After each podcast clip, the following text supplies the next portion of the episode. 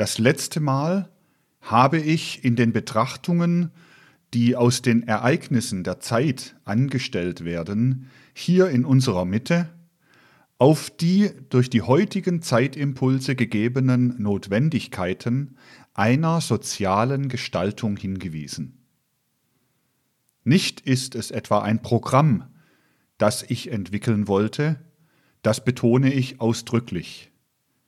Denn Sie wissen, von Programmen halte ich ganz und gar nichts. Programme sind Abstraktionen.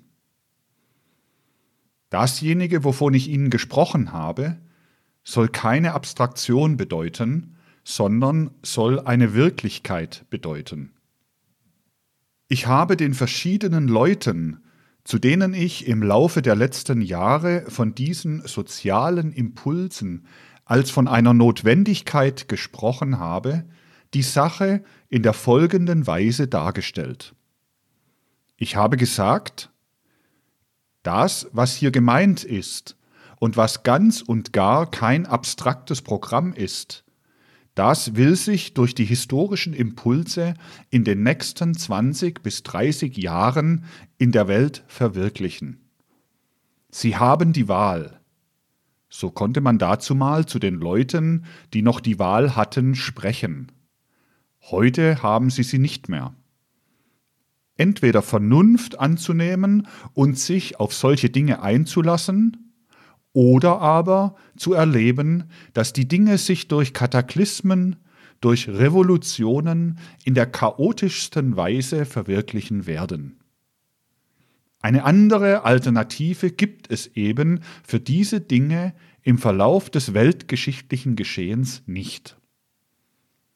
Und heute ist einmal die Anforderung, dass solche Dinge verstanden werden, die den wirklich in der Welt wirksamen Impulsen entnommen sind. Heute ist eben nicht die Zeit, wie ich wiederholt betont habe, in der jeder sagen kann, ich glaube, dass dies oder jenes geschieht oder geschehen soll, sondern heute ist die Zeit, wo nur derjenige wirksam etwas über die Notwendigkeiten der Zeit zu sagen vermag, der in der Lage ist, das anzuschauen, was sich im Laufe der Zeit verwirklichen will. Nun, vor allen Dingen handelt es sich darum, dass ich Ihnen natürlich nur eine Skizze geben konnte dessen, was von mir angesehen werden muss, als eine Notwendigkeit, die sich verwirklichen will. Und ich will heute, ich möchte sagen, nur um eine Anknüpfung zu haben, nur noch kurz wiederholen, dass es sich darum gehandelt hat, dass diese Konfusion der sozialen Struktur welche allmählich zu diesen katastrophalen Ereignissen der letzten Jahre in der ganzen Welt geführt hat, dass diese Konfusion ersetzt werden muss, einfach ersetzt werden muss durch jene Dreigliederung der sozialen Struktur, von der ich Ihnen das letzte Mal gesprochen habe. Sie haben gesehen, dass diese Dreigliederung darauf hinausläuft, dass dasjenige, was bisher in konfuser Weise der einheitlichen, scheinbar einheitlichen Staatsorganisation zugrunde lag, dass das in getrennte Gebiete sich auflösen muss.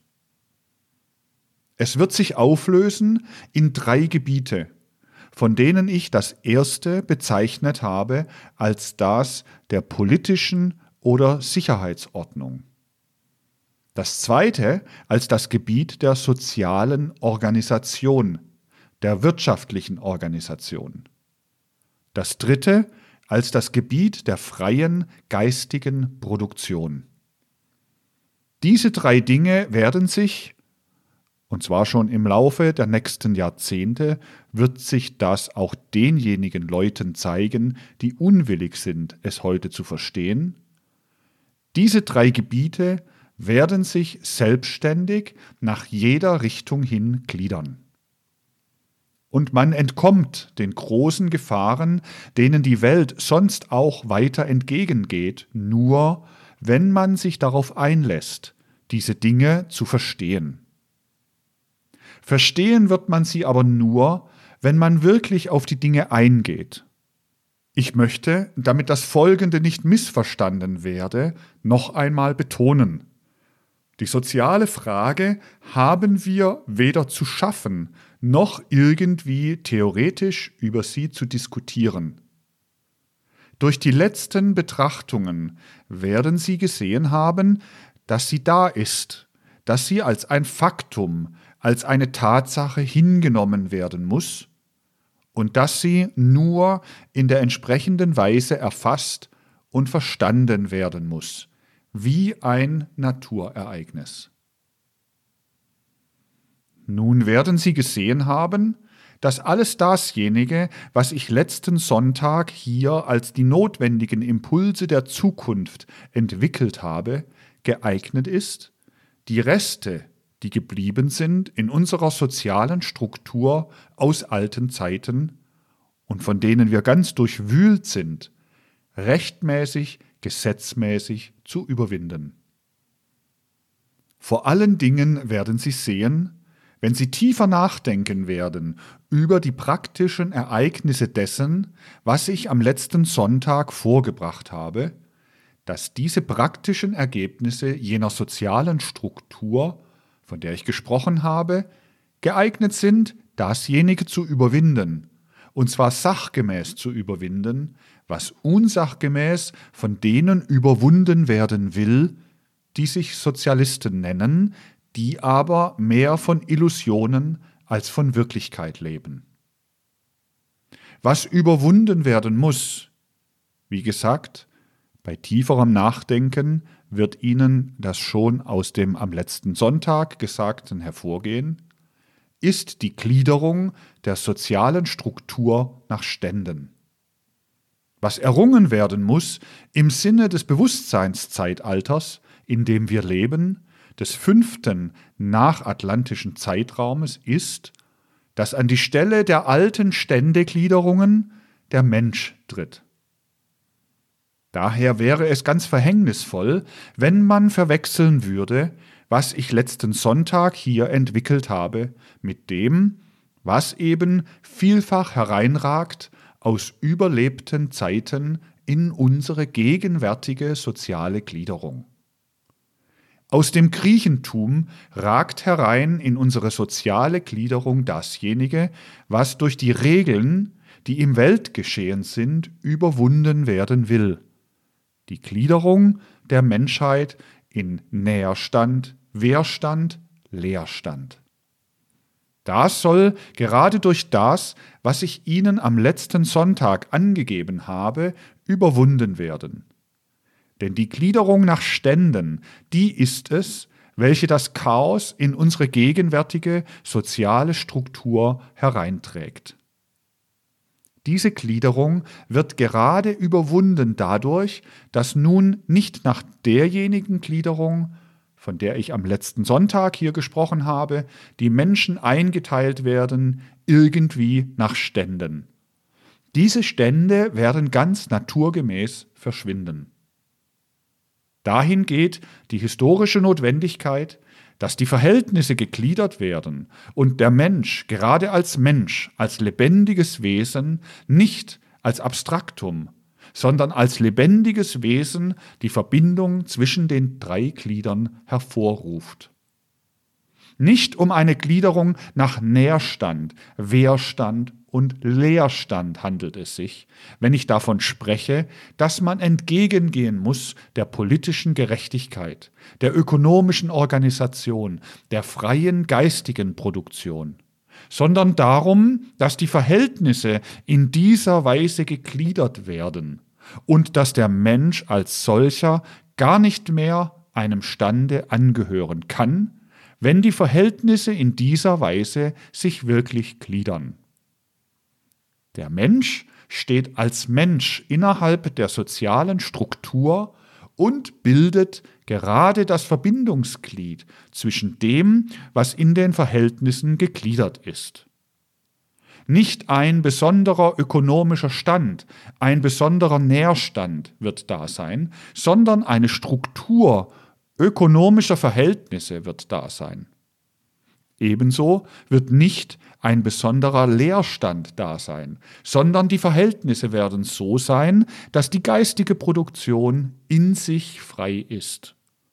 Und ebenso wird nicht ein besonderer Wehrstand da sein, sondern immer mehr und mehr wird das, was jetzt in der Konfusion für alle drei Glieder angestrebt wird, für das erste Glied in einer liberal-demokratischen Weise angestrebt werden müssen. Darum handelt es sich gerade, dass der Fortgang von der alten Zeit zur neuen Zeit notwendig macht, den Menschen als Menschen in der Welt hineingestellt zu sehen. Nicht anders bekommen wir die Möglichkeit eines Verständnisses dessen, was unsere Zeit fordert, als dadurch, dass wir uns in die Lage versetzen, den Menschen wirklich als Menschen zu verstehen. Das kann natürlich nur geschehen von denjenigen Empfindungen, die aus Geisteswissenschaft heraus hervorgebracht werden. Nun muss das, was ich Ihnen entwickelt habe, wie ich schon neulich sagte, auf einem breiten welthistorischen Tableau gesehen werden. Einiges von dem Inhalte dieses Tableaus habe ich Ihnen angegeben. Damit ich nun weiter fortschreiten kann in der Schilderung solcher Verhältnisse, wie ich am letzten Sonntag zu schildern begonnen habe, möchte ich heute, ich möchte sagen, mehr aus dem Okkulten heraus nochmals eine Grundlage schaffen, um Ihnen zu zeigen, dass diese Dinge nicht so genommen werden können, dass jeder sich etwas ausdenkt, was gar nicht die tatsächlichen Verhältnisse berücksichtigt, sondern dass die Dinge so genommen werden müssen, dass wirklich aus der Bewegung der Tatsachen heraus die Dinge geschaut werden. Da muss ich davon ausgehen, dass vor allen Dingen die soziale Struktur sich aufbauen muss auf dem sozialen Verständnis. Das ist es ja, was gerade gefehlt hat seit Jahrzehnten. Es ist das Feld, das man da berührt, auf dem die meisten Fehler gemacht worden sind. Soziales Verständnis war bei der allergrößten Mehrzahl der Menschen der führenden Stände nicht im geringsten vorhanden. Deshalb braucht man sich gar nicht zu wundern, dass solche Umschwünge wie jetzt in Mitteleuropa, den Leuten wie etwas vorkommen, das aus der Erde herauswächst, worauf sie gar nicht vorbereitet waren. Wer soziales Verständnis hatte, dem kommt das nicht unvorbereitet. Aber ich fürchte, die Menschen werden auch weiterhin von derselben Gesinnung sich durchdringen, von der sie sich durchdrungen haben vor dem Jahre 1914. Wie ihnen dazumal der selbstverständlich über allen Häuptern schwebende Weltkrieg überraschend gekommen ist, so werden in einer noch wichtigeren Sache die Menschen sich gerade so verhalten. Sie werden auch wiederum schlafend hereinbrechen lassen, was sich als soziale Bewegung über die Welt hin verbreitet. Das eben wird vielleicht ebenso wenig zu verhindern sein bei der gegenwärtigen Denkträgheit der Menschheit, als zu verhindern war, dass die Menschen unvorbereitet die jetzige Katastrophe über sich haben hereinbrechen lassen. Um was es sich handelt, ist, dass man vor allen Dingen sich bekannt macht damit, dass ja die Menschen über die Erde hin wirklich nicht aus abstrakten Ideen heraus nach der einen oder anderen Richtung hin handeln, sondern dass in dem Augenblicke, wo ihr Handeln sozialen Effekt hat, sie so handeln, wie die im Weltgeschehen, in das der Mensch eingespannt ist, liegenden Impulse, die Menschen veranlassen zu handeln. Eine elementare Tatsache wird heute noch, ich spreche aus Erfahrung, denn ich war genötigt, über diese Dinge in den letzten Jahren mit den Menschen mannigfaltigster Berufe und Stände zu sprechen und weiß, wie man ankam, wenn man über diese Dinge sprach. Von den Menschen ganz außer Acht gelassen. Das ist diese, dass die Menschen des Ostens und des Westens an der zukünftigen Gestaltung der Dinge werden alle Menschen teilnehmen, ganz verschieden sind in Bezug auf ihre Impulse. Ganz verschieden sind in Bezug auf dasjenige, was sie wollen. Ja, wenn man immer nur den allernächsten sozialen Umkreis in Frage zieht, so kann man zu keinem klaren Urteil kommen über das, was in der Welt notwendigerweise vorgeht. Zu einem klaren Urteil kommt man nur, wenn man die Dinge wirklich, ich muss noch einmal das Wort gebrauchen, nach den Impulsen des Weltgeschehens beurteilt. Mitreden werden die Menschen des Westens, also der europäischen westlichen Staaten, mit dem amerikanischen Anhang. Mitreden werden die Menschen des europäischen Ostens mit dem asiatischen Hinterlande in den nächsten zwei bis drei Jahrzehnten. Aber sie werden in ganz verschiedener Weise sprechen, weil die Menschen über die Erde hin notwendigerweise verschiedene Vorstellungen haben über das, was der Mensch als Bedürfnis seiner Menschenwürde und seines Menschenwesens hier auf der Erde empfindet und empfinden muss.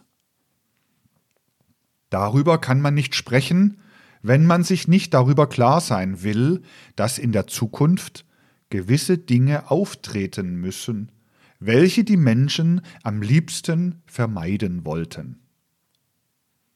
Ich habe schon am letzten Sonntag davon gesprochen, dass es einfach untunlich ist, dass wirksame, fruchtbare soziale Ideen in der Zukunft auf einem anderen Wege gefunden werden als auf dem, der dahin führt, die Wahrheiten zu suchen jenseits der Schwelle des gewöhnlichen physischen Bewusstseins.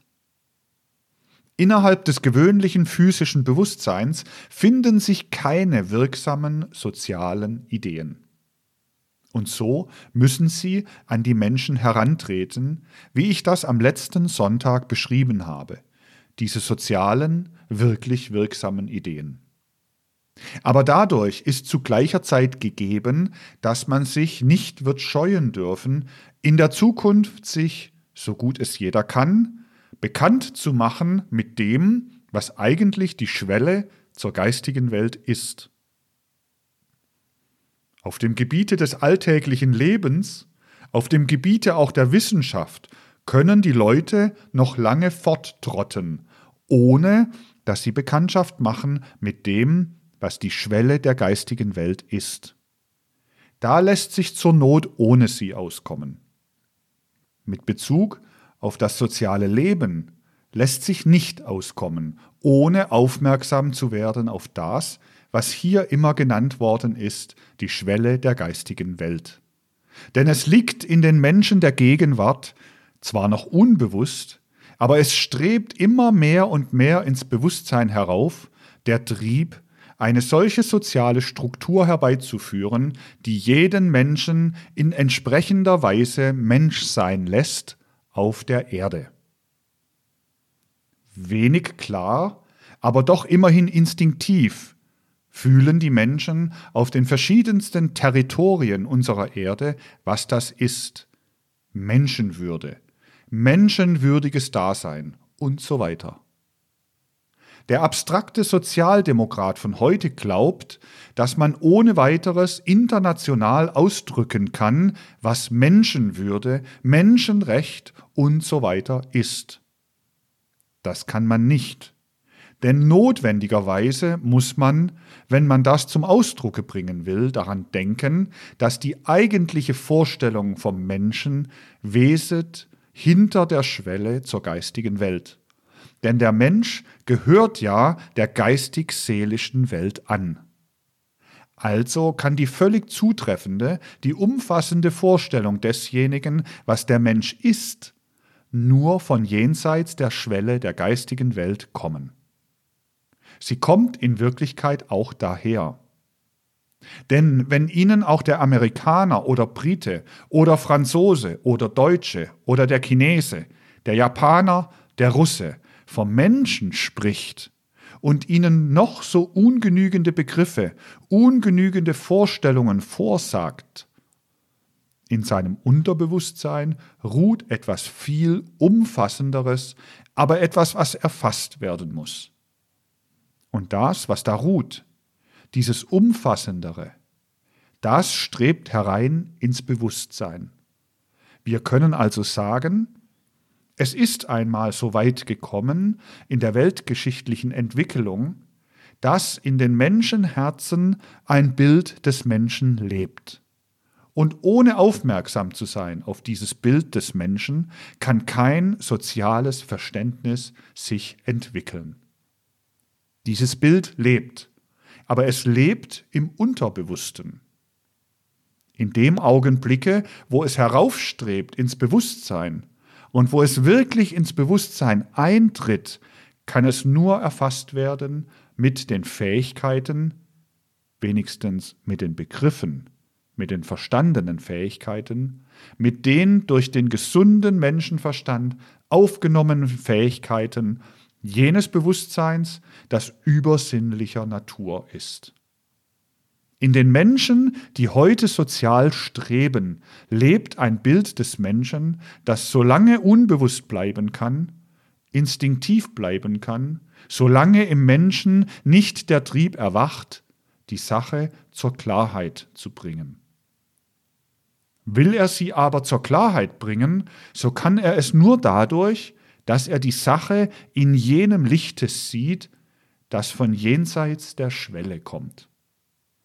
Und da stellt sich für den objektiven geistigen Beobachter heraus, dass das Bild des Menschen, das da instinktiv spukt in den Seelen, beim Menschen des Westens ganz verschieden ist als beim Menschen des Ostens. Und das wird eine ungeheuer wichtige Frage sein in der Zukunft. Sie spielt hinein in alle tatsächlichen Verhältnisse. Sie spielt hinein in den russischen Wirrwarr. Sie spielt hinein in die mitteleuropäische Revolution. Sie spielt hinein in die Konfusion, die sich im Westen vorbereitet bis nach Amerika hinüber. Mit anderen Worten, das, was sich vorbereitet, muss angeschaut werden, wenn es verstanden werden soll, im Lichte des übersinnlichen Bewusstseins. Es muss erfasst werden mit den Fähigkeiten, die aus dem übersinnlichen Bewusstsein kommen. Denn es gibt keinen Weg vom sinnlichen Bewusstsein aus, dasjenige zu verstehen, was instinktiv als Menschenbild sowohl dem Menschen des Westens wie bei dem Menschen des Ostens vorhanden ist. Um aber dieses Verständnis zu erwerben, ist es notwendig, dass sie sich mit zwei Dingen, mit den zwei verschiedenen Gestalten bekannt machen, in welchen beim Hüter der Schwelle ein bestimmtes, im Menschen instinktives, von dem er also eigentlich besessen ist, zum Ausdruck kommt. Denn sowohl im Westen als auch im Osten ist man davon besessen. Solange es instinktiv ist, ist man davon besessen. Und erst wenn man zum klaren Bewusstsein kommt, ist man nicht mehr davon besessen. Es ist notwendig, dass sie sich bekannt machen mit der eigentümlichen Art, wie so etwas heraufsteigt, jetzt in das wirkliche Bewusstsein, in das übersinnliche Bewusstsein, wovon der Mensch eigentlich unterbewusst besessen ist. In zweifacher Weise erfährt der Mensch beim Hüter der Schwelle, wie so etwas, was in seinen Instinkten rumort, was also nicht er selbst ist. Denn nur was man bewusst erfasst, ist man selbst. Wie das vor ihm auftritt. Zwei Gestalten haben die Dinge, die instinktiv im Menschen diesen Menschen besessen machen. Zwei Gestalten haben sie vor dem Hüter der Schwelle. Das heißt, kommt man zur Schwelle, dann stellt sich heraus, dasjenige, wovon man instinktiv besessen ist, hat entweder die eine oder die andere Gestalt. Die eine Gestalt kann man bezeichnen als die Gespenstgestalt. Das, wovon der Mensch instinktiv besessen ist, tritt in dem einen Falle so auf vor dem Hüter der Schwelle, dass es wie eine äußere Wahrnehmung ist. Sie ist dann halluzinär. Aber sie ist eine äußere Wahrnehmung. Sie tritt tatsächlich vor den Menschen hin und kündigt sich dem Menschen wie eine äußere Wahrnehmung an. Das ist der Gespenstcharakter. Es kann also etwas, was instinktiv im Menschen lebt, was in ihm rumort, wenn er es bewusst kennenlernt beim Hüter der Schwelle, wo alle Instinkte aufhören, wo die Dinge anfangen, voll bewusst zu sein und in das freie Geistesleben sich einzugliedern, es kann vor dem Hüter der Schwelle ein solches instinktiv Lebendes als Gespenst auftreten dann ist man es los als Instinkt. Man darf sich nicht fürchten davor, dass so etwas als Gespenst auftritt. Denn nur dadurch bekommt man es los, dass man es in der Objektivierung außen sieht. Dass man das, was da in einem rumort, wirklich als Gespenst außen vor sich hat. Das ist die eine Form. Die andere Form, in der ein solches instinktives auftreten kann, das ist die als Alp. Das ist nicht eine Wahrnehmung von außen, sondern eine bedrückende Empfindung oder auch eine Nachwirkung in einer Vision von dem, was einen bedrückt. Ein imaginatives Erlebnis, das man aber zugleich als Albdruck empfindet entweder als Alp oder als Gespenst, muss dasjenige, was instinktiv im Menschen lebt, zum Vorschein kommen, wenn der Mensch es ins Bewusstsein heraufbringen will. So wahr jeder Instinkt, der im Menschen lebt, nach und nach, damit der Mensch vollständig Mensch werde, sich heraufheben muss und entweder Gespenst oder Albdruck werden muss, denn nur dadurch wird man frei vom Instinktiven. So wahr muss auch dasjenige, was unbewusst, instinktiv als Menschenwürde, als Bild des Menschen im Westen und Osten lebt, in der einen oder in der anderen Form vor die Menschen hintreten und verstanden werden. Vor allen Dingen mit dem gesunden Menschenverstand verstanden werden. So wird es sein können, dass der Geisteswissenschaftler, der praktizierende Geisteswissenschaftler plausibel machen kann, das oder jenes erscheint als Albdruck, das oder jenes erscheint als Gespenst. Aber er wird das, was er aus seiner Erfahrung heraus erlebt, in solche Worte kleiden, dass er sich historischer oder sonstiger Vorstellungen bedienen wird sodass dasjenige, was er erlebt, mit dem gesunden Menschenverstand aufgefasst werden kann von denen, die noch nicht solche okkulte Fähigkeiten haben, durch die diese Dinge geschaut werden können. Niemals kann irgendeine Ausrede gelten, dass man diese Dinge nicht schaut. Denn alles, was geschaut wird, wird in solche Vorstellungen gekleidet, dass sie der gesunde Menschenverstand erfassen kann.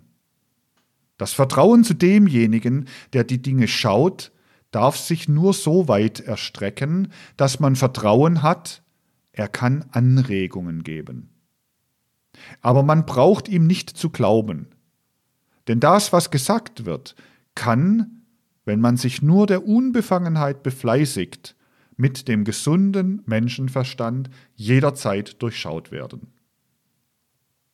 Nun stehen die Dinge so, dass jene Instinkte, welche im Westen leben, als das Bild des Menschen und nach sozialer Struktur hinstreben, dass diese vor dem Hüter der Schwelle sich erweisen als Gespenster. Dasjenige Bild des Menschen, das bei den Menschen des europäischen Ostens mit ihrem asiatischen Hinterlande lebt, das erweist sich als Albdruck. Die okkulte Tatsache ist einfach diese. Wenn sie, wo es am ausgeprägtesten ist, von einem Amerikaner sich schildern lassen, was er als Bild der echten Menschenwürde empfindet, wenn sie dieses Bild okkult verarbeitet bis zum Hüter der Schwelle tragen und vor dem Hüter der Schwelle ihre Erfahrungen machen über dieses Bild, so tritt es vor sie hin als Gespenst. Lassen Sie sich von einem Asiaten oder von einem wissenden Russen schildern, was er sich als Bild des Menschen vorstellt, dann wirkt das auf den, der es bis zum Hüter der Schwelle tragen kann, als Alp. Aber das, was ich Ihnen da sage, ist nur die Charakterisierung einer okkulten Erfahrung. Diese okkulte Erfahrung hat ihre Grundlage in historischen Impulsen, in historischen Geschehnissen. Denn dasjenige, was instinktiv sich bildet in den Herzen und Seelen der Menschen, das bildet sich ja auch aus historischen Unterlagen heraus. Die westlichen Völker, Briten, Franzosen, Italiener, Spanier, Amerikaner, sie haben sich einfach aus gewissen historischen Impulsen, allerdings nicht mit vollem, klarem Bewusstsein, sondern auf instinktive Art, bei ihrer Entwicklung von alten Zeiten bis zu ihrem gegenwärtigen Zustand ein solches Bild des Menschen in ihre Herzen einwurzeln lassen, welches man wirklich richtig charakterisieren kann, wenn man auf die historischen Impulse eingeht. Dieses Bild des Menschen, sowohl das östliche wie das westliche Bild, das muss ersetzt werden durch dasjenige, was durch geisteswissenschaftliche Forschung wirklich gefunden werden kann und was allein einer wirklichen sozialen Gestaltung zugrunde liegen kann nicht einer solchen, die durch Gespenster regiert wird, und auch nicht einer solchen, die durch den Alp regiert wird. Wenn man sachgemäß untersucht, warum ist das westliche Menschenbild ein Gespenst, so stellt sich nach Erwägung aller historischen Untergründe heraus, dass in die Instinkte, die zum Bild des Menschen geführt haben im westlichen Gebiete, die zum Beispiel jetzt geführt haben zu dem sogenannten Wilson-Programm der Welt, das so viel angebetet wird, dass ihnen zugrunde liegt das Gespenst des alten römischen Reiches. Alles dasjenige, was sich geschichtlich nach und nach entwickelt hat, was eigentlich einen durchaus veralteten, das heißt luziferisch-arimanischen Charakter hat, was nicht der Gegenwart unmittelbar angemessen ist, sondern was Gespenst ist früherer Zeiten, ist das Gespenst des Romanismus. Gewiss, es ist in den westlichen Kulturen vieles, was gar nicht zusammenhängt mit dem Romanismus. In englisch sprechenden Gegenden finden Sie natürlich vieles, was nicht damit zusammenhängt. Auch in den eigentlichen romanischen Ländern finden Sie vieles, was nicht zusammenhängt mit dem Romanismus. Aber darauf kommt es nicht an, sondern das, worauf es ankommt, ist das Bild des Menschen, insofern er sich in die soziale Struktur einreihen soll.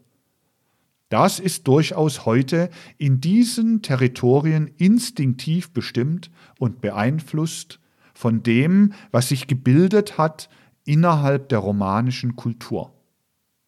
Das ist ein Produkt ganz und gar noch der lateinischen Denkweise, der vierten nachatlantischen Kultur. Das ist nichts, was lebt. Das ist etwas, was spukt, wie das Gespenst eines Verstorbenen. Und dieses Gespenst ist es, was dem objektiven, okkulten Betrachter erscheint wenn er sich ein Bild machen will von dem, was weltbeherrschend gemacht werden soll, vom Westen herüber. Es nützt nichts, über diese Dinge ohne Wissenschaft zu sprechen, denn das gestattet der Zustand der Menschheit in der gegenwärtigen Periode nicht mehr. Um was es sich handelt, ist, dass es notwendig ist, diesen Dingen klar ins Auge zu schauen. Das Gespenst des Romanismus geht um im Westen. Und wenn ich neulich darauf aufmerksam gemacht habe, welches das Schicksal verschiedener Völker des Westens, namentlich eines einzelnen Volkes, der Franzosen, sein wird, so hängt das damit zusammen, dass gerade die Franzosen am intensivsten festhalten an dem romanischen Gespenst, dass sie vermöge ihrer ganzen instinktiven Temperaments- und Charakteranlagen nicht loskommen können von dem romanischen Gespenst. Sehen Sie, das ist die eine Seite, die nach dem Westen hin.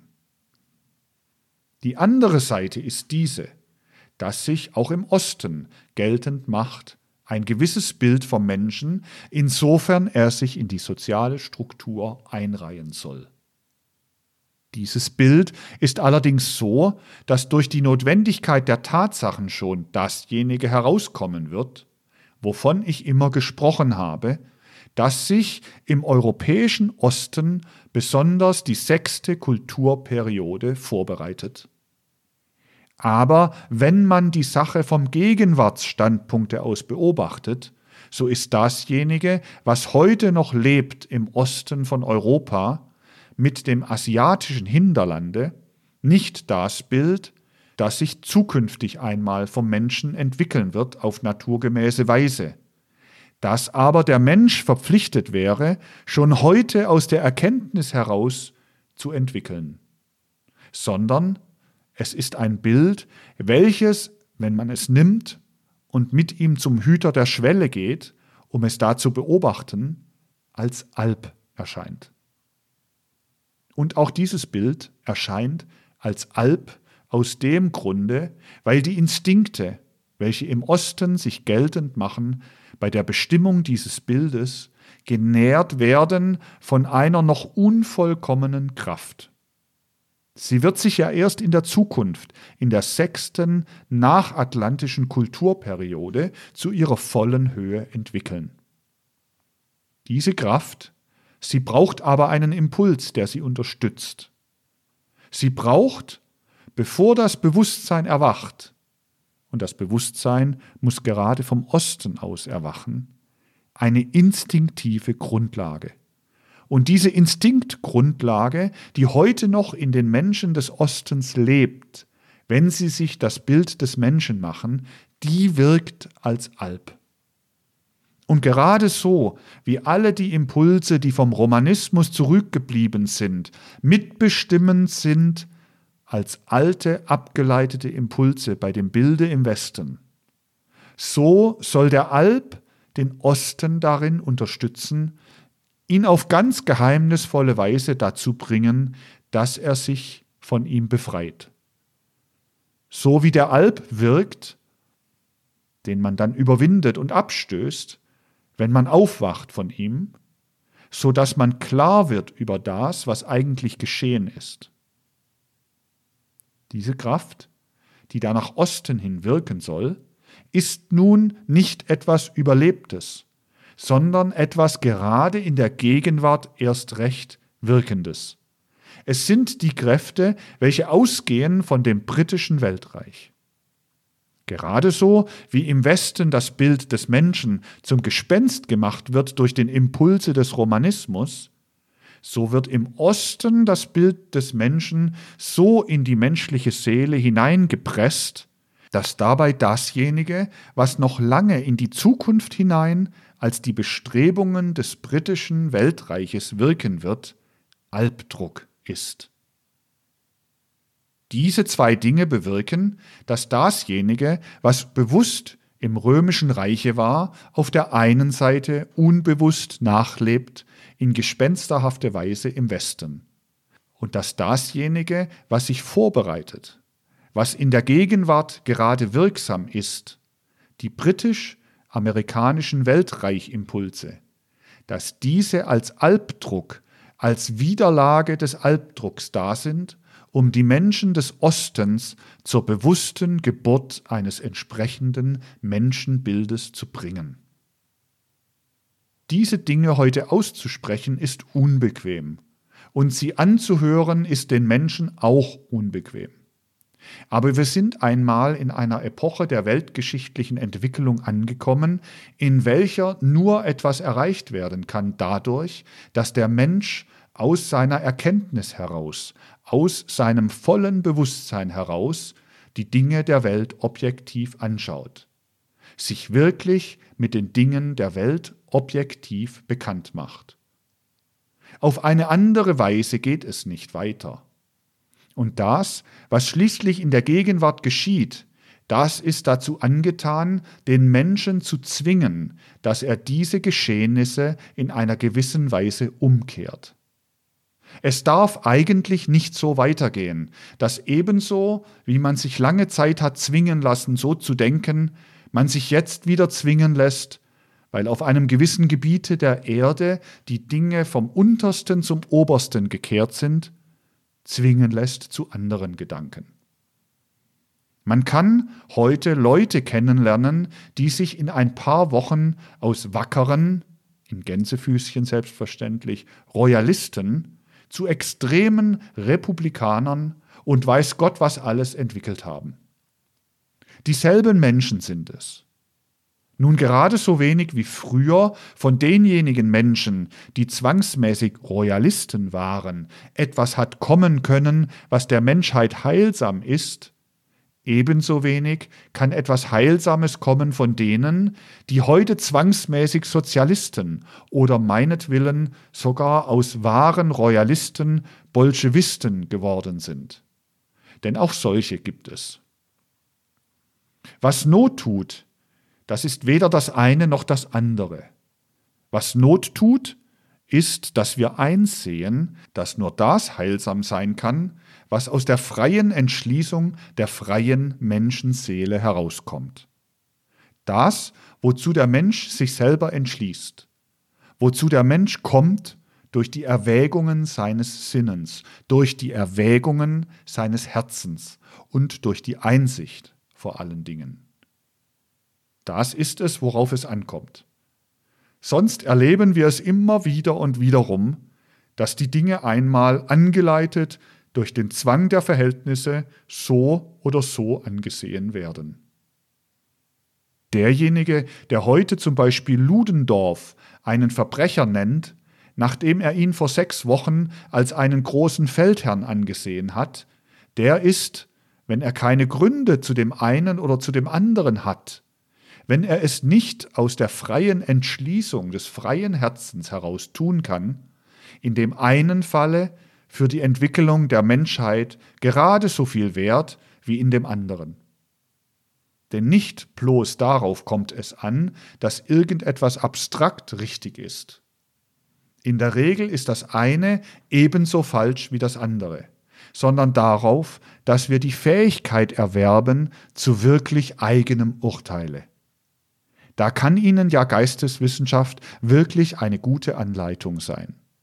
Ich erlebe es ja immer wieder und wiederum, dass dasjenige, was hier oder sonst von mir auf geisteswissenschaftlichem Gebiete gesagt wird, schwer verständlich gefunden wird. Das rührt nur davon her, dass man nicht wirklich den Willen hat, seinen vollständig gesunden Menschenverstand auf die Dinge anzuwenden. Es wird schwer verständlich gefunden, weil man findet, dass es nicht bequem genug ist, die Dinge anzufassen. Ich habe in diesen Betrachtungen auch verschiedentlich über diese sogenannte kriegerische Katastrophe der letzten Jahre und ihr Hereinkommen bis heute gesprochen. Ich hoffe, dass verstanden wird, dass die Dinge, die in den letzten Wochen geschehen sind, eine volle Bestätigung dessen sind, was ich seit Jahren zu Ihnen und zu anderen auf diesem Gebiete gesprochen habe. Nichts ist anders gekommen, als in dem Sinne liegt, von dem hier gesprochen worden ist. Und sogar die Karte, die ich vor Jahren hier aufgezeichnet habe auf die Tafel, Sie sehen sie in diesen Tagen sich verwirklichen. Nun dürfen die Dinge, die hier gesagt werden, nicht im Sinne von Sonntagnachmittagspredigten genommen werden, sondern sie müssen so genommen werden, wie sie gemeint sind, als herausgesprochen aus den tatsächlichen Impulsen, die entweder verwirklicht sind oder sich verwirklichen wollen. Deshalb will ich auch nicht zurückhaltend sein, wenn das auch zuweilen Wiederholung bedeutet. Immer wieder und wiederum auf gewisse methodische Dinge aufmerksam zu machen. Diese methodischen Dinge sind das Allerwichtigste auf dem Gebiete der geisteswissenschaftlichen Erkenntnis, die unserer Zeit so Not tut. Was diese Geisteswissenschaft aus unserer Seele macht, das ist viel notwendiger als das abstrakte sich bekannt machen mit der einen oder mit der anderen Wahrheit. Man erlebt es ja immer wieder, wie gerade bei der Auffassung der unmittelbar äußeren Ereignisse diejenige Art der Seelenstruktur dienlich ist, welche aus der Geisteswissenschaft kommt. Wie oft habe ich es betont im Laufe dieser Jahre, dass es eigentlich schrecklich ist, dass die Menschen immer wieder die bequeme Frage aufgeworfen haben, wer ist an dieser kriegerischen Weltkatastrophe schuld? Sind es die Mittelmächte oder die Entente? Oder ist es weiß Gott wer? Während im Grunde genommen diese Frage, wer schuld ist, überhaupt nicht beantwortet werden kann. Man muss die Frage in einer ganz bestimmten Weise stellen. Auf das richtige Stellen der Frage kommt es an. Dann nur kann man zu einer genügenden, gründlichen, wirklichen Einsicht kommen. Aber es ist ja bei vielen Menschen in der Gegenwart hoffnungslos, an diese Einsicht zu appellieren. Manches, was jetzt aus Paris geschildert wird, erinnert mich zum Beispiel an anderes, was an dem Unheil nicht unbeteiligt ist und was früher in Berlin oder an anderen Orten geschehen ist. Eben nicht darauf kommt es an, dass man sein Urteil danach einrichtet, wie es gerade erlaubt oder nicht erlaubt ist. Vor allem das Tatsachenurteil. Sondern, dass dieses Urteil aus dem freien Ermessen heraus, aus der freien Seele heraus selbst gebildet ist. Darauf kommt es an. Wenn Sie sich an manches erinnern, was ich in den letzten Wochen hier gesagt habe, so werden Sie sehen, dass die Zeitereignisse, die mittlerweile eingetreten sind, manches bestätigt haben. Ich habe Ihnen zum Beispiel ausgeführt, dass man nicht davon sprechen kann, dass in dem Sinne, wie es vielen Menschen so bequem ist, bei den Mittelmächten gesucht werden kann, was man die Schuld an dem Weltkriege nennt. Aber ich habe Ihnen gesagt, dass zu dem Weltkrieg wesentlich beigetragen hat, dass die Regierungen der Mittelmächte idiotisch waren. Was ich noch in den letzten Vorträgen hier ausgeführt habe, ist mittlerweile in dieser Woche voll bestätigt worden durch die mit meinen Ausführungen in voller Übereinstimmung stehenden Enthüllungen, die von der bayerischen Regierung ausgegangen sind und welche den Briefwechsel wiedergeben zwischen der bayerischen Regierung und dem bayerischen Gesandten in Berlin, dem Grafen Lerchenfeld-Köfering. Durch solche Dinge wird immer mehr das Bild herauskommen, welches ich Ihnen seit Jahren allerdings so geben musste, dass ich immer die Dinge auf ihre richtigen Fragestellungen zurückführte. Es ist ein gewisses Verdienst, und auch diese Dinge darf man ja jetzt hervorheben, des auf eine so merkwürdige Weise aus dem Kerker zum Ministerpräsidentenstuhl gekommenen Kurt Eisner, dass er mit der Veröffentlichung dieser Dinge angefangen hat. In dieser Zeit, in welcher so viel geredet wird über diejenigen Menschen, die sich ihrer Ämter unwürdig gemacht haben, darf wohl auch über einen solchen Menschen gesprochen werden, wie es der bayerische Ministerpräsident jetzt ist und dem man sich ja deshalb nicht in Lobhudelei nähern will. Jeder selbstverständlich wird nach seinem Karma und nach der Art und Weise, wie er durch dieses Karma in die Welt gestellt ist, das eine oder andere Urteil an dem einen oder dem anderen Orte fällen können oder fällen sollen. Will man sich soziales Verständnis aneignen? Ich habe es in verschiedenen Zusammenhängen gesagt. So handelt es sich vor allen Dingen darum, dass man sich Menschenverständnis aneignet. Interesse für Menschen, differenziertes Interesse für Menschen. Menschen kennenlernen wollen, das ist es, was Aufgabe für die Zukunft, allerwichtigste Aufgabe für die Zukunft sein muss. Man muss sich aber aneignen, einen gewissen, ich will jetzt sagen, Instinkt dafür, aus Symptomen heraus zu urteilen. Deshalb habe ich Ihnen ja die Vorträge gehalten über die Geschichte als Symptomatologie.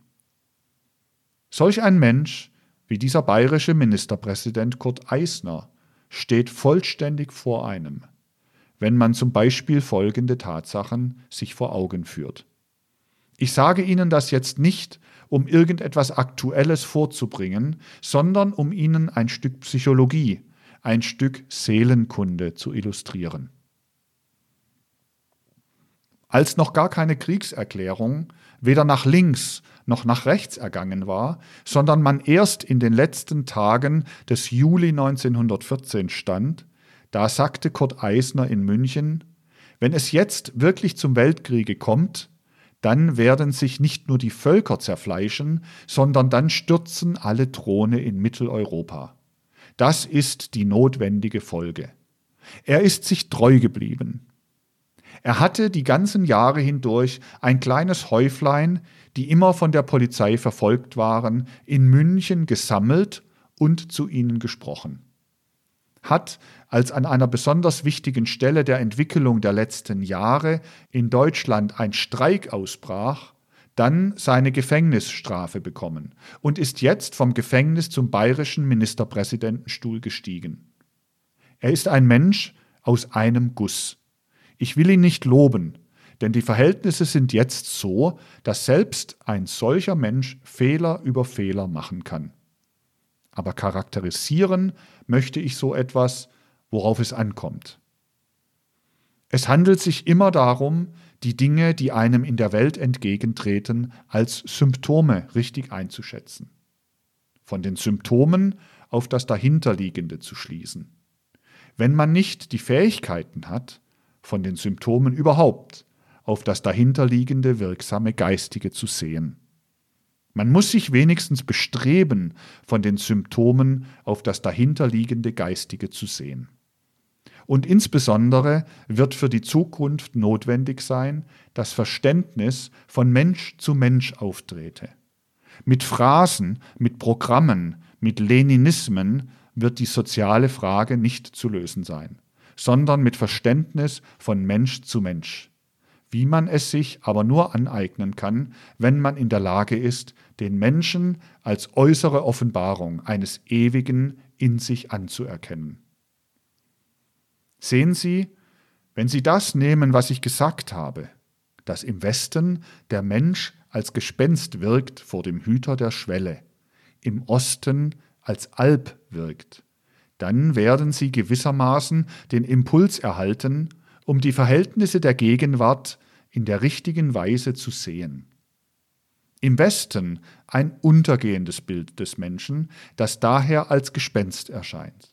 Im Osten ein aufgehendes Bild, das wir aber in seiner Gegenwartsgestalt nicht nehmen dürfen, weil es noch bloß eine Imagination des Albdruckes ist und erst nach Überwindung des Albdruckes in seiner wahren Gestalt auftauchen kann. Daher liegen die Dinge so, dass man tiefer schauen muss, wenn man sich überhaupt an der Diskussion über die soziale Frage heute beteiligen will. Und die Dinge, die man in einem tieferen Sinne erschauen muss, sind vor allen Dingen solche, die sich auf die Art des Denkens beziehen, wie dieses Denken aus dem ganzen Menschen heraussprießt, differenziert bei den Persönlichkeiten über die ganze Erde hin. Dass dieses romanische Gespenst einen so tiefen Einfluss gewinnen konnte, das rührt ja eben davon her, dass im Wesentlichen im Menschendenken das Denken der alttestamentlichen Weltanschauung noch nicht überwunden ist. Das Christentum ist wirklich erst im Anfange. Das Christentum ist noch nicht so weit, dass es die Menschengemüter wirklich durchdrungen hätte. Dafür hat schon die römische Kirche, welche ja selbst ganz unter dem Einfluss des romanischen Gespenstes in Bezug auf Theologie steht, schon das Nötige gewirkt. Diese römische Kirche hat ja, wie ich öfter erwähnt habe, mehr beigetragen zur Hintanhaltung als zum Hineintragen des Bildes des Christus in die Menschenherzen und Menschenseelen. Denn die Vorstellungen, die verwendet worden sind innerhalb der römischen Kirche, um den Christus zu erfassen, die sind ganz die Vorstellungen der sozialen und politischen Struktur des alten römischen Reiches. Wenn die Menschen das auch nicht wissen, in ihren Instinkten wirkt es diejenigen Vorstellungen, welche im Alten Testament geltend waren, die wir vorzugsweise bezeichnen müssen als die Vorstellungen des alttestamentlichen Judentums, die ihre Verweltlichung gefunden haben im Romanismus, wenn er auch gegensätzlich ist zum Judentum. Er ist nur dasjenige auf weltlichem Gebiete, was das Judentum geistig ist. Dies sind auf dem Umwege durch das Römertum hereingekommen in unsere Gegenwart. Sie spuken gespensterhaft herein. Dieses alttestamentliche, noch nicht durchchristete Denken, das muss man seinem wahren Ursprunge nach in dem Menschen suchen. Man muss sich die Frage beantworten, von welchen Kräften hängt gerade dieses Denken ab, wie es das alttestamentliche Denken ist. Dieses Denken hängt ab von dem, was mit dem Blute von Generation zu Generation vererbt werden kann. Die Fähigkeit, so zu denken, wie die Denkrichtung des Alten Testamentes ist, die wird in der Menschheitsfolge im Blute vererbt. Das, was wir von unseren Vätern an Fähigkeiten erben, einfach dadurch, dass wir geborene Menschen sind, Dadurch, dass wir vor unserer Geburt embryonale Menschen waren, das, was wir also als Kraft des Denkens erben, was im Blute lebt, das ist das alttestamentliche Denken. Denn unser Denken zerfällt durchaus in zwei Glieder, in zwei Teile. Das eine Denken ist dasjenige, das wir haben durch unsere Entwicklung bis zu unserer Geburt, dass wir also erben von unseren Vätern bzw. von unseren Müttern. Wir können so denken, wie man alttestamentlich gedacht hat, weil wir Embryos waren. Das ist das Wesentliche auch des alten jüdischen Volkes, dass es in der Welt, die man hier durchlebt, zwischen der Geburt und dem Tode, nichts hinzulernen wollte zu dem, was man als Fähigkeiten mitbekommt dadurch, dass man Embryo gewesen ist bis zu der Geburt. Sie verstehen das alttestamentliche Denken nur dadurch, dass sie es so auffassen, dass sie sich sagen, das ist das Denken, das wir haben, Kraft dessen, dass wir Embryo gewesen sind. Das Denken, das zu diesem hinzukommt, ist dasjenige, das wir uns nach der Embryonalzeit noch erwerben in der menschlichen Entwicklung. Für gewissen äußeren Gebrauch erwirbt sich ja der Mensch allerlei Erfahrung, aber er treibt das nicht bis zu einer wirklichen Umgestaltung des Denkens, so dass selbst heute noch viel mehr als man glaubt, das alttestamentliche Denken nachwirkt. Der Mensch ist genötigt, zwischen Geburt und Tod hier auf der physischen Erde zu leben. Aber er durchdringt die Erfahrungen, die er hier macht, nicht mit dem Denken, das sich ihm aus diesen Erfahrungen selbst ergibt. Das tut er im allergeringsten Sinne, höchstens instinktiv. Er treibt wenigstens diese Erfahrungen, die er macht, nicht bis zu der Geburt einer besonderen Denkungsart. Das tut nur der wirkliche, im heutigen Sinne entwickelte Okkultist. Der verwendet das Leben, das er hier lebt, so, dass er neuerdings aufwacht, so wie das Kind, nachdem es geboren wird, erwacht. Derjenige, der sich im Sinne von wie erlangt man Erkenntnisse der höheren Welten verhält, der macht das noch einmal durch, der verhält sich, wie sich der gewöhnliche Mensch zum Embryo verhält. Aber im gewöhnlichen Leben macht man es so, dass man ja zwar genötigt ist, die Erfahrungen zu machen, dass man aber das Denken nur anwendet, dass man Kraft dessen, dass man Embryo war, erworben hat. So gehen die Menschen herum, machen ihre Erfahrungen, wollen nicht weitergehen, sondern wenden auf diese Erfahrungen als Denkinhalt, namentlich als Denkrichtung, als Denkform dasjenige an, was ihnen das Leben als Embryo gibt, was also durch das Blut sich von Generation zu Generation vererbt. Nun ist eine Tatsache von fundamentaler Bedeutung. Diese Tatsache ist, dass das Mysterium von Golgatha in seiner besonderen Eigenart nie begriffen werden kann mit dem Denken, dass man nur Kraft der Embryonalentwicklung hat. Ich habe Ihnen daher in diesen Vorträgen auch bei meinem diesmaligen Hiersein ausgeführt, dass das Mysterium von Golgatha etwas ist, was man mit dem gewöhnlichen physischen Denken nicht erfassen kann, was man immer ableugnen wird, wenn man ehrlich ist, solange man beim physischen Denken stehen bleiben will.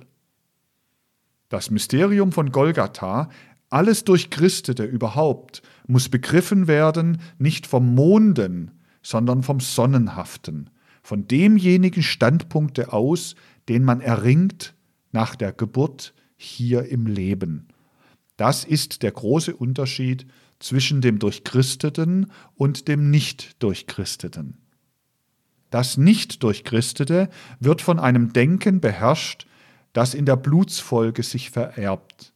Das durchchristete Erfassen der Welt wird von einem Denken beherrscht, das man individuell als Persönlichkeit in der Welt erwerben muss durch die Erfahrungen des Lebens, indem man diese Erfahrungen so vergeistigt, wie sie es beschrieben finden, in wie erlangt man Erkenntnisse der höheren Welten.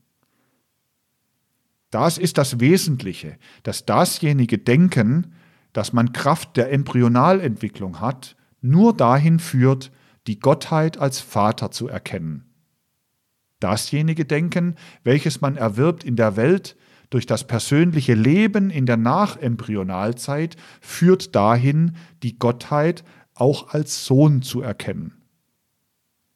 Der Drang, sich nur desjenigen Denkens zu bedienen, das ein Jahwe-Denken ist, wirkt nach, und zwar bis in das 19. Jahrhundert. Dieses Denken ist aber auch nur geeignet, vom Menschen dasjenige zu begreifen, was vom Menschen in die Naturordnung hereingehört.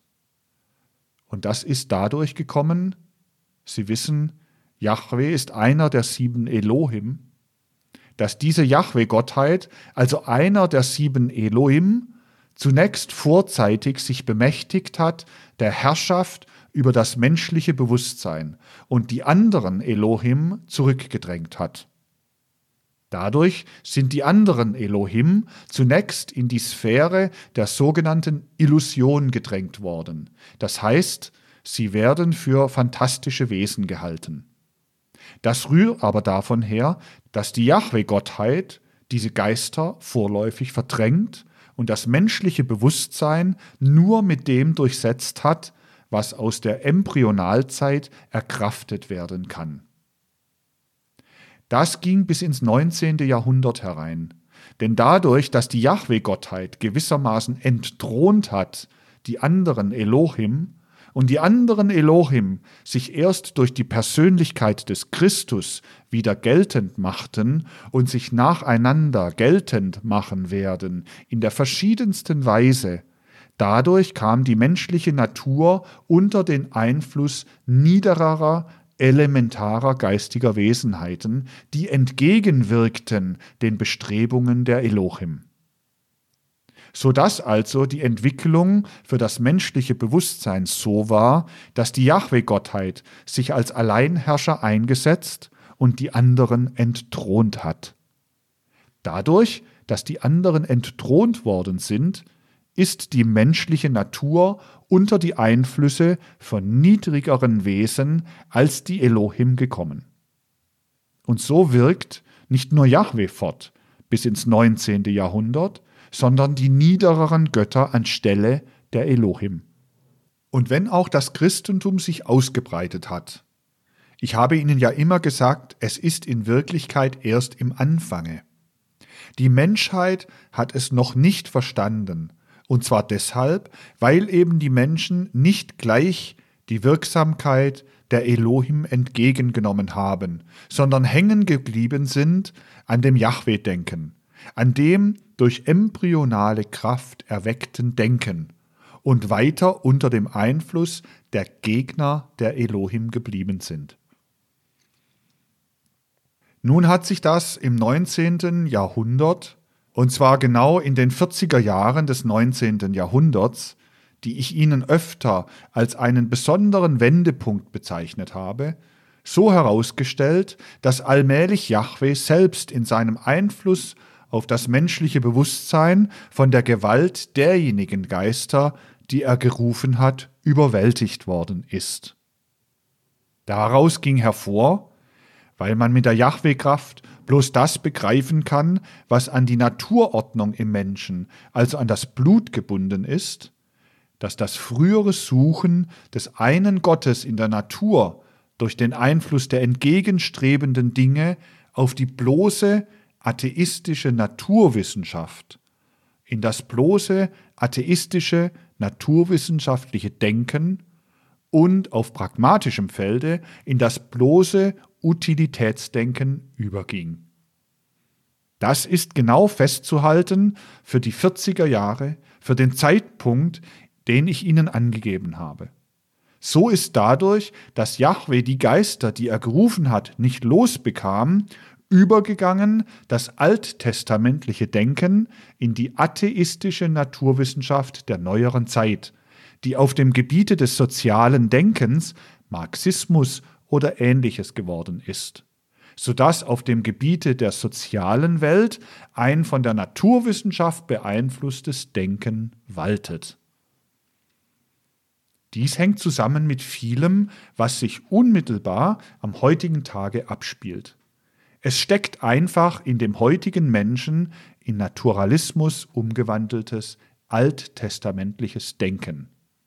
Gegen dieses Denken ist sowohl das, was als Bild des Menschen vom Westen, wie das, was als Bild des Menschen vom Osten kommt, kein hinlänglicher Schutz, denn es hält den Menschen ab von wirklicher, richtiger Einsicht. Es ist ja heute mit Händen zu greifen, wie die Menschen sich wehren gegen Einsicht. Das tritt ja zuweilen pathologisch auf. Die sogenannte Kriegsgeschichte der letzten zwei Jahre, ich habe es Ihnen neulich gesagt, wird eine psychiatrische sein, eine sozialpsychiatrische. Die Dinge, wie sie sich abgespielt haben, sind für denjenigen, der sie kennt, so, dass, wenn sie sachgemäß zusammengestellt werden, sie die beste Symptomatologie für die soziale Psychiatrie der letzten Jahre und derjenigen Jahre, die da kommen werden, abgeben. Nur muss man selbstverständlich Psychiatrie auch etwas anders mit feineren Händen anfassen, als sie von der materialistischen Medizin angefasst wird. Sonst wird man die Psychiatrie, die man zu studieren hat, zum Beispiel an der Person Ludendorffs, niemals in der richtigen Weise herausheben. Aber der Mensch wird eben lernen müssen, gerade ein Gutstück der neuesten Zeitgeschichte in diesem Lichte zu sehen. Die Freunde werden sich erinnern können, dass ich vom Anfang dieser Katastrophe an immer wieder und wiederum, wenn das oder jenes so leichten Herzens gesagt worden ist, betont habe, diese kriegerische Katastrophe wird es unmöglich machen, aus bloßen Dokumenten und Archivergebnissen heraus die Geschichte zu schreiben. Nur derjenige wird verstehen, wie diese Katastrophe möglich geworden ist, der sich klar werden wird darüber, dass die entscheidendsten Dinge, die 1914 Ende Juli und Anfang August geschehen sind, geschehen sind durch getrübte Bewusstseine. Die Menschen über die ganze Erde hin haben getrübte Bewusstseine gehabt und durch die Hineinwirkung arimanischer Mächte in diese getrübten Bewusstseine sind die Dinge geschehen. Also durch Erkenntnis von wirklich geisteswissenschaftlichen Tatbeständen werden die Dinge enthüllt werden müssen. Was nun schon einmal wird eingesehen werden müssen, ist das, dass die Zeit vorbei ist wo man aus bloßen Dokumenten, etwa im Sinne der Rankischen Geschichtsschreibung oder meinetwillen der Geschichtsschreibung auf einem anderen Gebiete, Buckels oder dergleichen, die Ereignisse feststellen kann. Das ist wichtig. Bloße Sympathien und Antipathien entscheiden nichts, wenn eine Urteilsrichtung gewonnen sein will. Aber nach Sympathien und Antipathien hat man in den letzten Jahren hauptsächlich geurteilt und urteilt man bis heute. Gewiss, es werden auch unter der Herrschaft von Sympathie und Antipathie gerechte Urteile gefällt. Aber sie wollen für das Eingreifen des Menschen mit seinem Urteile in die Tatsächlichkeit nichts Besonderes bedeuten. Die Wege, auf denen so oder so orientiertes Urteil epidemisch wird, die werden insbesondere studiert werden können, wenn man die Urteilsentwicklung bei den Menschen in den letzten Jahren verfolgt. Was haben Millionen von Menschen geglaubt in Mitteleuropa? Was werden sie glauben? Und was glaubt man außerhalb Mitteleuropas? In Mitteleuropa, solange als es eben ging, Außerhalb Mitteleuropas wird es ja länger gehen. Aber darauf kommt es wirklich an, dass man endlich einmal sich angewöhnt, aus den Ereignissen zu lernen, dass man die Dinge geradezu daraufhin betrachtet, aus den Ereignissen zu urteilen. Sehen Sie, da möchte man, dass das Gewicht der Ereignisse bei den Menschen ein wenig bestimmend, ausschlaggebend sein könnte und namentlich die Art und Weise, wie die Ereignisse in der Gegenwart sich ganz originell abspielen, so wie sie sich früher nicht abgespielt haben. Die polarisch entgegengesetzten Dinge stellen sich zusammen. Ich habe Sie das letzte Mal darauf aufmerksam gemacht, dass die Verpflanzung des Bolschewismus nach Russland wesentlich ein Ludendorffscher Impuls war. Diese Dinge, die außerhalb des Gebietes der Mittelmächte zu sagen natürlich nicht notwendig war, sind oft genug gesagt worden. Man wollte nur nicht hören. Ich machte immer wieder die Erfahrung, die ich schon einmal hier erwähnt habe, die aber doch eine bedeutsame Erfahrung ist. Jene Schrift, die ich ausarbeitete, ich habe es schon erzählt, aber ich möchte, dass es nicht vergessen wird, denn ich werde nach und nach alle diese Dinge erzählen. Die Welt soll erfahren, um was es sich gehandelt hat. Bestand aus zwei Teilen. Der zweite Teil enthielt aber für die damalige Zeit in Verhältnisse abgestuft das, was ich Ihnen als soziale Verhältnisse skizziert habe. Der erste Teil aber enthielt das, was ich für notwendig hielt, dass es in der von mir gezeigten Weise besprochen und verbreitet werde. Menschen habe ich gefunden, die das, was ich da niedergelegt hatte, lasen und die mir zur Antwort gegeben haben, ja, aber wenn man ihren allerersten Punkt verwirklichen will, so führt ja das notwendig zur Abdankung des deutschen Kaisers. Darauf konnte ich immer nur sagen, wenn es dazu führt, so wird es ja wohl notwendig sein, dass es dazu führt. Die Weltgeschichte hat dem Recht gegeben. Diese Abdankung musste kommen. Aber sie durfte nicht auf die Weise kommen, wie das jetzt geschehen ist, sondern sie musste aus innerer, freier Entschließung herauskommen. Selbstverständlich wäre aus dem allerersten Punkt dies erfolgt. Der erste Punkt hieß natürlich nicht, der deutsche Kaiser hat abzudanken, sondern er stellt eine bestimmte Forderung auf. Wäre sie erfüllt worden, wäre diese Abdankung längst unter ganz anderen Umständen erfolgt, als sie jetzt erfolgt ist. Ich konnte niemals erreichen, dass die Menschen verstanden, dass dasjenige, was ich da niedergeschrieben hatte, eben aus der Wirklichkeit heraus gesprochen war. In Bezug auf diesen einen Punkt kam es auch nicht weiter.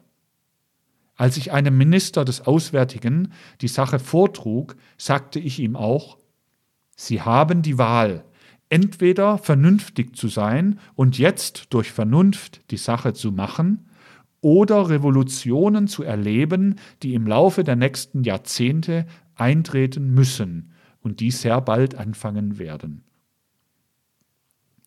Aber ebenso wahr wie dieses was auf eine nur etwas größere Perspektive hinweist, ist es auch, dass es notwendig war, den deutschen Kaiser zur Abdankung zu bringen und dass dahin ein solcher Vorschlag ging. Aber wenn man das gesagt hat, was auf einer kleineren Perspektive ruhte als das andere, so war es eben auch als etwas angesehen worden, nun, worüber man nicht einmal reden durfte, worüber man nicht einmal ernsthaft reden konnte. Ebenso waren natürlich nicht erst die allerletzten Ereignisse notwendig, die, ich möchte sagen, handgreiflich den ungesunden Geist Ludendorffs verraten, sondern das konnte man lange wissen. Ich konnte vor langer Zeit darauf aufmerksam machen. Aber, nicht wahr, auf geisteswissenschaftlichem Gebiete muss darauf aufmerksam gemacht werden, dass ja auch vor der Geisteswissenschaft selber heute die Leute zurückschrecken, weil sie sich vor ihr fürchten. Und seelische Furcht ist heute etwas, was in den Gemütern der Menschen eine ganz große Rolle spielt, was eine ungeheure Rolle spielt. Sie tritt in den verschiedensten Masken auf. Aber seelische Furcht, nicht herantreten wollen an irgendetwas, das ist es, was eine ganz besondere Rolle spielt. Daraufhin muss man die Ereignisse ansehen. Dann erkennt man sie als Symptome für tiefer liegende Dinge. Nehmen Sie einmal ein Ereignis der letzten Tage. Dass die Dinge so kommen werden, wie sie jetzt gekommen sind, das konnte jeder beobachtende Beurteiler der deutschen Verhältnisse und des deutschen Heeres längst wissen. Bloß Ludendorff ist es erst am 8. August 1918 aufgegangen, dass er nicht siegen kann. Er war der Praktiker. Erinnern Sie sich, was ich alles über die Praktiker, über das Unpraktische der Praktiker im Laufe der Zeit vorgebracht habe. Er war der Praktiker, der in allen Verhältnissen sich geirrt hat, dem es zu allerletzt erst am 8. August aufgegangen ist, dass er mit dem Heer, das ihm zur Verfügung steht, nicht siegen kann. Einsichtige Menschen haben es seit dem 16. September 1914 gewusst, dass zu siegen mit diesem Heere nicht möglich ist. Nun, was tut Ludendorff? Er ließ sich den Balin kommen, damit der nun endlich zum Kaiser gehe und ihm sage, wie es steht, weil ja Balin mit dem Kaiser sehr befreundet war. Sie werden fragen, gab es damals keinen Reichskanzler? Ja, es gab einen Reichskanzler, aber der hieß Hertling. Gab es damals keinen Minister des Auswärtigen? Es gab einen solchen, aber das war der aus der allerdumpfsten Hofluftstube heraufgekommene Herr von Hinze. Es gab auch einen Reichstag, nun und so weiter. Von solchen Anhängseln des Volkslebens ist ja kaum der Mühe wert, zu reden in unserer Zeit. Also Ludendorff ließ sich Balin kommen und trug ihm auf, den allerhöchsten Kriegsherrn über die Lage aufzuklären. Balin machte sich auf dahin, wo der Kaiser hauste. Selbstverständlich immer abseits von den eigentlichen Ereignissen, wenn Ludendorff es nicht gerade opportun fand, melden zu lassen, dass in Anwesenheit seiner Majestät, des allerhöchsten Kriegsherrn, dies oder jene Aktion unternommen worden war. Diese Anwesenheit wusste natürlich jeder zu taxieren, der die Verhältnisse kannte. Also Balin, der dem Kaiser seit langem bekannt und ein gescheiter Mensch war, der machte sich auf nach Wilhelms Höhe, um den Kaiser aufzuklären. Das wäre natürlich nur möglich gewesen, wenn er den Kaiser unter vier Augen hätte sprechen können, was er hätte immer können, wenn der Kaiser ihm nicht früher, als Balin ihn anfangs des Krieges einmal aufklären wollte, mit einem Damenfächer na, so etwas über die Wangen hingestrichen hätte. Aber er ließ sich trotz der mit einem Damenfächer vermittelten Ohrfeige infolge der wichtigen Ereignisse doch herbei, seinen alten Freund aufzuklären. Der aber rief Herrn von Berg herbei, der es verstand, das Gespräch abzulenken. Was der Kaiser selbstverständlich wollte, denn er wollte die Wahrheit nicht hören. So kam das Gespräch gar nicht auf das, auf was es kommen sollte. Ich erzähle das auch nur als Psychologie. Da haben Sie einen Menschen, der in den wichtigsten Ereignissen steht, der sich fürchtet vor der Wahrheit, die ein anderer zu ihm hinbringt und sie gar nicht an sich herankommen lässt. Da sieht man es genau, und dasselbe Phänomen ist heute sehr verbreitet. Also Balin hat den höchsten Kriegsherrn nicht zu überzeugen vermocht, weil er ihm die Sache hat gar nicht vortragen können. Ludendorff ließ Herrn von Hinze kommen, machte mit dem aus, dass Waffenstillstand von der Entente erbeten werden sollte. Es war gleich nach dem 8. August 1918. Herr von Hinze versprach, an Wilson heranzutreten. Aber es geschah nichts, bis gegen den Oktober des Jahres 1918 hin, trotzdem es feststand, dass dasjenige geschehen musste, was dann unter dem unglückseligen Ministerium des Prinzen Max von Baden nach Wochen geschehen ist. Der Prinz Max von Baden wollte nach Berlin gehen und etwas ganz anderes tun. Aber Ludendorff erklärte, es müsse innerhalb 24 Stunden die Waffenstillstandsbitte vorgetragen werden, sonst käme das größte Unglück. Gegen seinen früheren Entschluss tat das Prinz Max von Baden. Nach fünf Tagen erklärte Ludendorff, er habe sich wohl geirrt, es sei gar nicht notwendig gewesen. Das ist so ein Beispiel, wie Praktiker, verehrte Praktiker, zu deren Verehrung aber nicht der geringste Grund vorlag, in die Weltereignisse eingreifen, von welcher Gesinnung aus und mit welchen Denkkräften sie eingreifen aber es ist zu gleicher Zeit ein Weg zu studieren, wie Urteile epidemisch werden. Denn das Urteil, dass Hindenburg und Ludendorff große Männer seien, das hat sich ja wirklich mit epidemischer Gewalt verbreitet, während sie in Wahrheit durchaus keine großen Männer waren, auch nicht vom Standpunkt ihres engeren Berufes aus.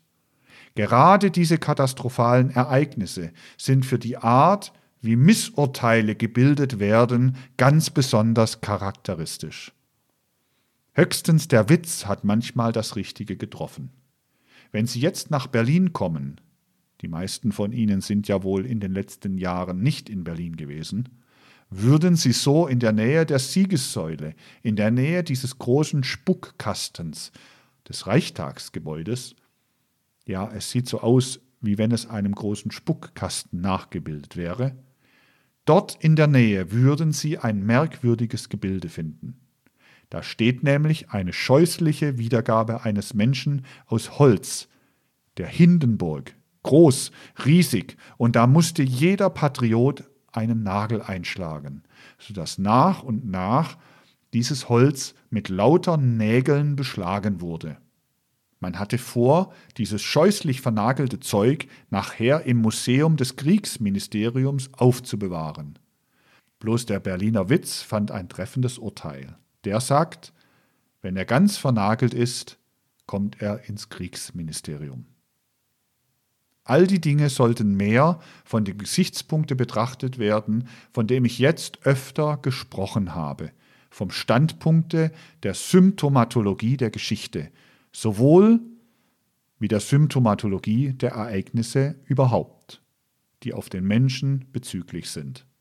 Die äußere Welt gibt eben nur Symptome und man kommt auf die Wahrheit nur, wenn man diese Symptome in ihrer Natur als Symptom kennenlernt.